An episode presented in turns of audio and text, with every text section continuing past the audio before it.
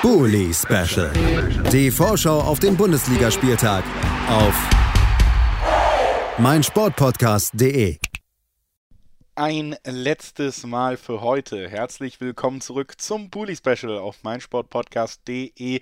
Der 22. Spieltag geht zumindest in der Vorbesprechung jetzt zu Ende. Das neunte Spiel im Spielplan ist das Duell in Sinsheim zwischen der TSG Hoffenheim und Arminia Bielefeld. Und wir sprechen drüber mit Luis Löser von den Hoffe News. Hallo Luis.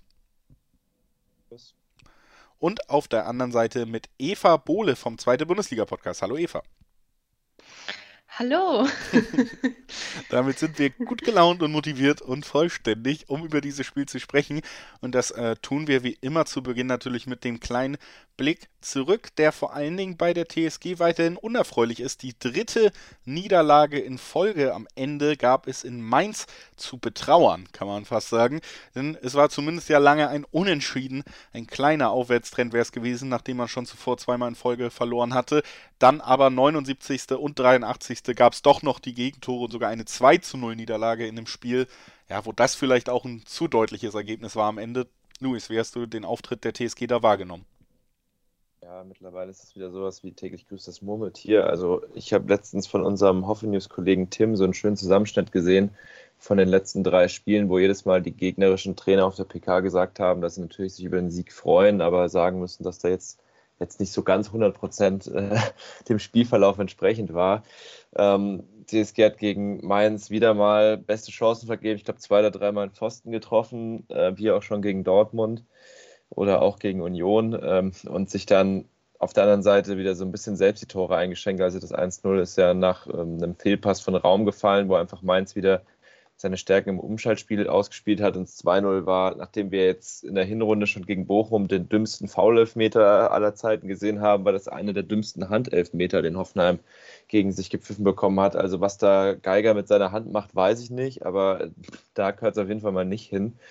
Und äh, so geht das Ding dann 2-0 aus, obwohl es genauso gut in die andere Richtung jetzt hätte 2-0 ausgehen können. Also, ähm, und dann stehen da halt drei Niederlagen in Folge, plus dann auch das Pokalspiel, sind es dann vier Pflichtspielniederlagen. In der Presse nimmt man ja immer am liebsten das, was am negativsten klingt. Ähm, obwohl die Leistung eigentlich meiner Meinung nach, vor allem wenn man so die Hinspiele vergleicht, wo man einen Punkt mehr geholt hat im gleichen Zeitraum, ähm, die Leistung deutlich besser waren.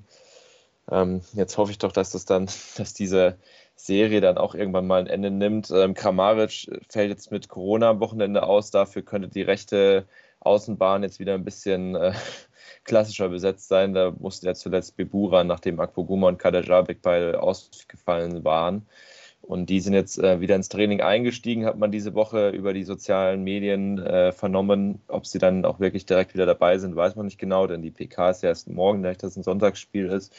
Aber ich habe doch die Hoffnung, dass dann die rechte Seite zumindest wieder äh, besser besetzt ist. Kramaric ist natürlich ein herber Verlust, aber den kann man eigentlich mittlerweile ganz gut auffangen im Vergleich zu früher vielleicht. Ähm, vor allem, wenn jetzt Bebu wieder nach vorne rücken dürfte. Und dann äh, blicke ich positiv auf dieses Spiel äh, gegen Bielefeld. Und ich hoffe doch, dass es nicht so äh, Spiele für den neutralen Zuschauer unattraktiv wird wie im Hinspiel, wo es 0-0 ausging. Da wird schon äh, gelacht, äh, aber Negativserie ist natürlich äh, ganz gut umgekehrt als Überleitung für die Bielefelder Eva, denn die haben eine Positivserie. Das Team, das am längsten in der Bundesliga ungeschlagen ist gerade, setzte sich am vergangenen Wochenende auch mit einem 1:1 gegen Gladbach fort. Man ging wunderschön in Führung, kassierte dann zwar das 1:1 auch noch in der ersten Halbzeit, aber nahm einen Punkt mit und blieb ungeschlagen. Und das ist jetzt eben auch die Ausgangssituation, dass man sicherlich gerne diese Serie gegen Hoffenheim fortsetzen wollen würde. Trotzdem der Blick zurück, wie hast du den Auftritt ähm, gegen Gladbach wahrgenommen? Ich habe ja schon mit dem Gladbacher zuvor gesprochen hier im Bully Special und der sieht das als positives Ergebnis aus Gladbacher Sicht. Ich glaube, auch das unterstreicht nochmal, dass bei Bielefeld gerade einiges gut läuft. Ja, erstmal vor allem, weil Bielefeld umgestellt hat in der Defensive. Also es war ja klar, dass Andrade ersetzt werden muss, aber ähm, so ein bisschen überraschend war, dass auch ähm, Amos Pieper jetzt fehlte. Ähm, da muss ich direkt vorweg sagen, das hat äh, Guillermo Ramos, äh, finde ich, fantastisch gemacht. Es gab jetzt auch in, in den letzten Tagen ein Highlight-Video von, ähm, von der Bundesliga, wie Ramos da, glaube ich, gegen Hermann ähm, oder Hofmann, ich weiß nicht, irgendwas mit H und Mann am Ende, ähm, da ganz gut äh, in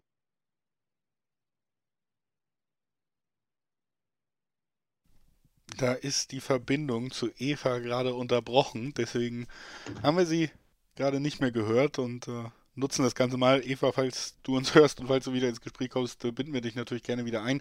Sonst leiten wir aber erstmal zurück über zu Luis. Äh, du hast es ja schon so ein bisschen anklingen lassen, die rechte Abwehrseite. Was erwartest du denn sonst personell jetzt in diesem kommenden Spiel gegen Bielefeld von der TSG? Ja, Richards könnte auch wieder zurückkehren, da bin ich mal gespannt, aber Hübner hat bisher die Sache ja ganz gut gemacht, dürfte eigentlich äh, drin bleiben. Ob dann, dann ist die Frage natürlich, ob Grilic äh, wieder in die Innenverteidigung rückt, äh, ist ja gegen Mainz erst in der zweiten Halbzeit eingewechselt worden. Ich fand's, war mir da auch ja, im Nachhinein nicht so sicher, ob so eine schlaue Idee war, gleich zwei Drittel der Innenverteidigung auszuwechseln. Ähm, und dann, weil danach sind dann ja auch die Gegentore gefallen, wo man zumindest beim ersten auch dann so ein bisschen unsortiert gewirkt hat. Also es könnte sein, dass dann Grilic wieder zentral reinrückt und dann Vogt und Hübner nebendran.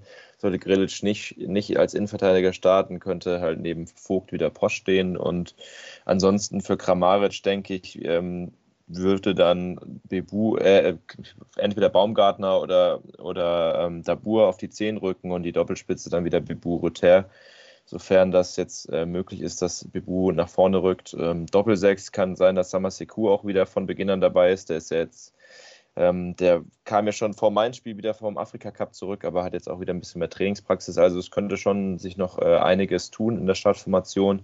Man hat auf jeden Fall jetzt wieder ein bisschen mehr Optionen als äh, noch gegen Mainz. Deswegen ist es eine kleine Wundertüte personell positive Nachrichten, also durchaus aus Hoffenheimer Sicht. Wollen wir noch einmal fragen, ob Eva uns gerade hört? Nein, ich habe gerade eine Nachricht bekommen. Es funktioniert nicht so gut. Dann äh, machen wir einfach weiter. Bedanken uns jetzt schon mal bei Eva für ihren kurzen Besuch und leider für die technischen Probleme. Entschuldigung, aber es ist dann ja fast so ein bisschen Live-Gefühl hier in einem Podcast. Bekommt ihr auch nicht aller Tage. Luis, dann vielleicht einfach an dich auch nochmal die Frage, wenn wir auf die Bielefelder blicken, die Mannschaft, die am längsten ungeschlagen ist jetzt in dieser Phase der Saison. Was erwartest du dir für ein Spiel aus Hoffenheimer Sicht? Ja, wenn man sich so die letzten drei Begegnungen anguckt, dann war es ein 0-0, ein 1-1 und wieder ein 0-0. Also jetzt, äh, ich will keinen Tipp vorwegnehmen, aber da gibt es so eine klare Tendenz ungefähr, nämlich äh, konstant, äh, ja gut, langweilig will man da fast schon sagen.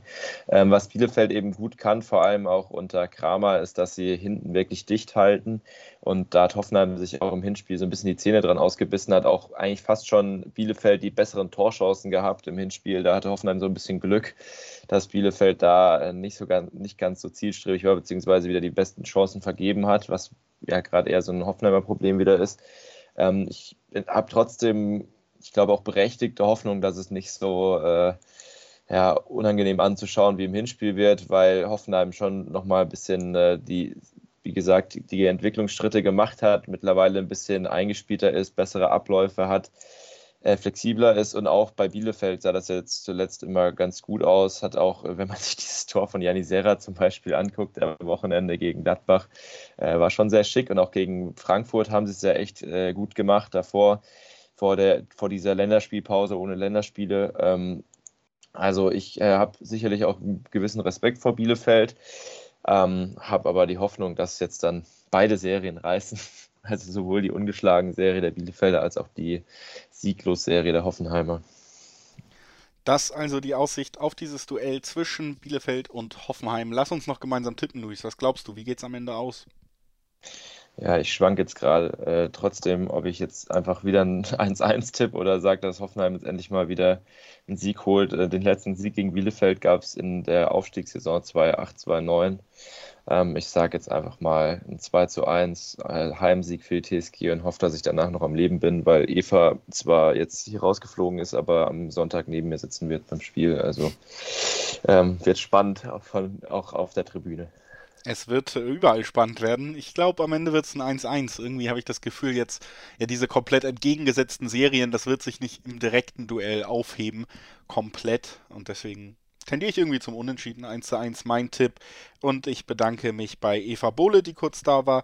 Und natürlich auch bei Luis Löser von den Hoffi News, dass er da war. Danke, Luis. Sehr gerne. Natürlich auch vielen lieben Dank an alle Hörerinnen und Hörer, die diese Woche wieder eingeschaltet haben. Wir hören uns nächste Woche logischerweise direkt mit dem nächsten Spieltag wieder. Danke, dass ihr immer dabei seid. Ich hoffe, wie immer, ihr hattet Spaß und seid gut vorbereitet fürs Fußballwochenende. Bis dahin, liebe Grüße auch von mir. Bleibt gesund, versucht gute Menschen zu sein. Tschüss. Schatz, ich bin neu verliebt. Was? Drüben. Das ist er. Aber das ist ein Auto. Ja, eben. Mit ihm habe ich alles richtig gemacht. Wunschauto einfach kaufen, verkaufen oder leasen. Bei Autoscout24. Alles richtig gemacht. Bully Special. Die Vorschau auf den Bundesligaspieltag auf meinsportpodcast.de. Schatz, ich bin neu verliebt. Was? Drüben. Das ist er. Aber das ist ein Auto. Ja, eben. Mit ihm habe ich alles richtig gemacht. Wunschauto einfach kaufen, verkaufen oder leasen. Bei Autoscout24. Alles richtig gemacht.